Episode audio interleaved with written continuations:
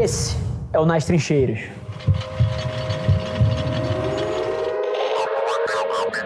do que eu tenho visto, eu vou responder de duas formas, tá? Primeiro, o, o dia de hoje e número dois, para onde eu acho que está indo. Marketing cada vez mais é a mistura entre arte e ciência, né? É a mistura entre o lado direito e o lado esquerdo do cérebro. E as pessoas mais incríveis que eu conheço são as pessoas que conseguem equilibrar os dois. E mesmo que ela seja muito mais propensa para o lado da criatividade, ela não negligencia o lado dos dados e dos insights e tudo que a tecnologia pode dar. E ao mesmo tempo, se ela for uma pessoa mais pragmática, é, mais matemática, mais estatística, ela também não subvaloriza o valor da criatividade. Porque todas as estratégias que eu vi arrebentarem nos últimos meses meses e anos, foram estratégias que equilibraram muito bem os dois. Que tinham sim a criatividade como variável do sucesso, mas ao mesmo tempo essa criatividade não partia de algo subjetivo, mas sim partia de dados, insights de comportamento. Então, eu acho que a habilidade de valorizar os dois lados do espectro é absolutamente crucial. Então, esse é um primeiro. Número dois, capacidade de aprender e de desaprender, tá? Isso é muito curioso, isso é novo. É, porque a capacidade de aprender, porra, assim, tá batido. Ah, maneiro, é, aprender é fundamental, é meio óbvio. Mas no mundo que a gente vive hoje em dia, que a gente não vai ter um novo normal. A gente tá vivendo uma sequência de não normais, que desafiam tudo que a gente sabe e que não, ninguém podia prever a maneira como acontece ou se desenrola e que vai contra as coisas que a gente conhece. Então é curioso que nos últimos 18 meses eu tive que desaprender algumas coisas que eu achava que eram verdades absolutas. É, então a capacidade de aprender e desaprender se torna crucial num mundo cada vez mais dinâmico. E a terceira coisa que eu queria colocar aqui, e essa aqui ela não, não é tão prática quanto as outras, mas ela é fundamental, é a habilidade de trabalhar em equipe. E, e aqui é curioso, tá? Por tá, trabalhar em equipe, cara, esse é um tipo de coisa que todos vocês aí conhecem intelectualmente e valorizam, mas eu duvido que vocês estejam no, no potencial máximo desse conceito. E, e principalmente na área de marketing, é uma área com opiniões muito fortes, né? Todo mundo sabe o caminho, todo mundo sabe, cara, para onde tem que ir. E, e o processo de você trabalhar em equipe, de você, cara, ter humildade intelectual, de aceitar ideias que desafiam as suas, de aceitar inputs dos outros. É, e nesse processo de, de, de, colaboração, cara, você melhorar as suas ideias é uma coisa que eu acho que é, é a grande característica dos criativos e dos marqueteiros e dos estrategistas do futuro. Por quê? Porque as pessoas mais inteligentes que eu conheço são pessoas que não tentam estar tá certas, mas são pessoas que tentam descobrir o que é o certo, o que é o caminho certo. E, e esse é um conceito que, mais uma vez, ele pode parecer intelectualmente fácil, mas é difícil de você aplicar. As pessoas que mais me impressionaram nos últimos dois anos são pessoas, inclusive, que ativamente buscam pontos de vista contrários aos seus. Ou seja, eu tenho uma ideia aqui, ah, o caminho é A. E aí eu busco as cinco pessoas mais inteligentes que eu conheço, que estão no meu time, ou estão perto de mim e fala assim, cara, critica isso aqui, por favor. Onde você acha que eu posso estar errado? O que você acha que pode ser feito de uma outra maneira?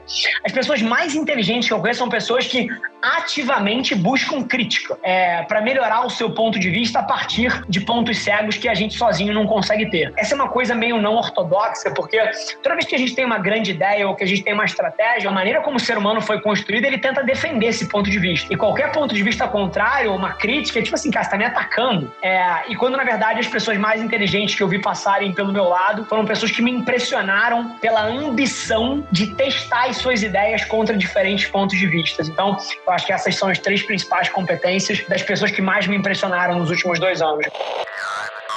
O fato do posicionamento da sua marca ele ser, ele ser um pouco mais sério e, e, você ter um tom de voz definido nas suas páginas proprietárias, institucionais, etc., é, não significa que esse mesmo racional de marca precise se traduzir assim para as plataformas digitais. Esse é o maior erro. É, ninguém vai ficar confuso que a tua empresa de alpinismo industrial eventualmente não é séria se você for um pouco mais aberto dentro do TikTok. Na verdade, é isso que eles esperam.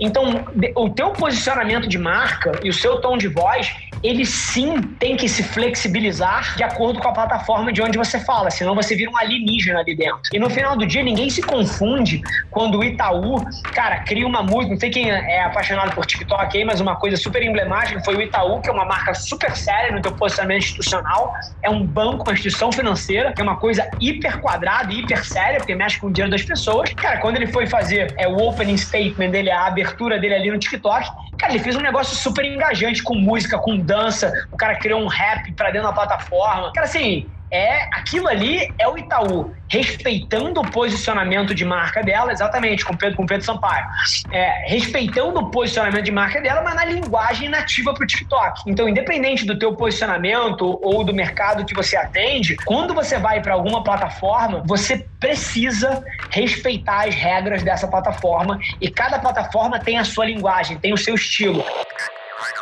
É, duas coisas. Primeiro que experiência é, não necessariamente significa que você precisa ter trabalhado em algum lugar com isso. E aí eu falo um pouquinho da minha cabeça. É, os profissionais de criação, os profissionais de marketing que eu mais admiro são, por várias vezes, pessoas que nunca fizeram isso para uma marca, mas fizeram isso para eles mesmos. É, então a sacada aqui que, puta, você pode nunca ter tido experiência com digital, mas você pode adquirir experiência com digital, cara, tocando um projeto seu, conduzindo um canal de YouTube seu, começando um podcast seu, é, tocando um projeto paralelo de grafite onde você expõe a tua arte, ou fotografia onde você expõe a tua arte. Então a visão de que para adquirir experiência você precisa ter experiência de trabalho, ela é errada. As pessoas mais brilhantes que eu tenho contratado aqui desse espaço são pessoas que têm 18 anos hoje e começaram a mexer com rede social com 12 e com 18 hoje em dia essa pessoa nunca fez uma faculdade, mas ela conhece muito mais de digital social conteúdo e formação de marca moderna do que gente que, cara, tem 35 anos anos e trabalha numa grande agência. É, então, a dica que eu dou para vocês é se tornem um praticante. Então, nada impede você de começar um projeto de conteúdo seu na paralela e de conduzir um canal de YouTube onde você debate alguma paixão. E não precisa ser só sobre negócio. Se você é apaixonado por Smurf, cara, cria um canal de YouTube de Smurf. Se você é apaixonado, cara, por agropecuária, cara, cria um podcast sobre agropecuária. Mas o, o ato de você se tornar um praticante e de você começar a meter a mão na massa por conta própria, isso vai transformar a tua vida e vai te dar muito mais credibilidade na hora que você for pleitear alguma coisa. Esse foi mais um episódio da nossa experiência em áudio e como eu já falei, eu adoraria saber que você está gostando do que a gente está compartilhando por aqui. Então não esquece, se você está tirando valor desse conteúdo, ia significar o mundo para mim que você tirasse um print da sua tela, postasse no stories me marcando e aproveita para ir na sua plataforma favorita também e deixar um rating de cinco estrelas e um comentário lá, ajudando a gente a construir essa comunidade tão vibrante que move o Brasil para frente através do empreendedorismo e que fala desse Brasil que dá certo. É um prazer ter vocês comigo e a gente se vê no próximo episódio do podcast.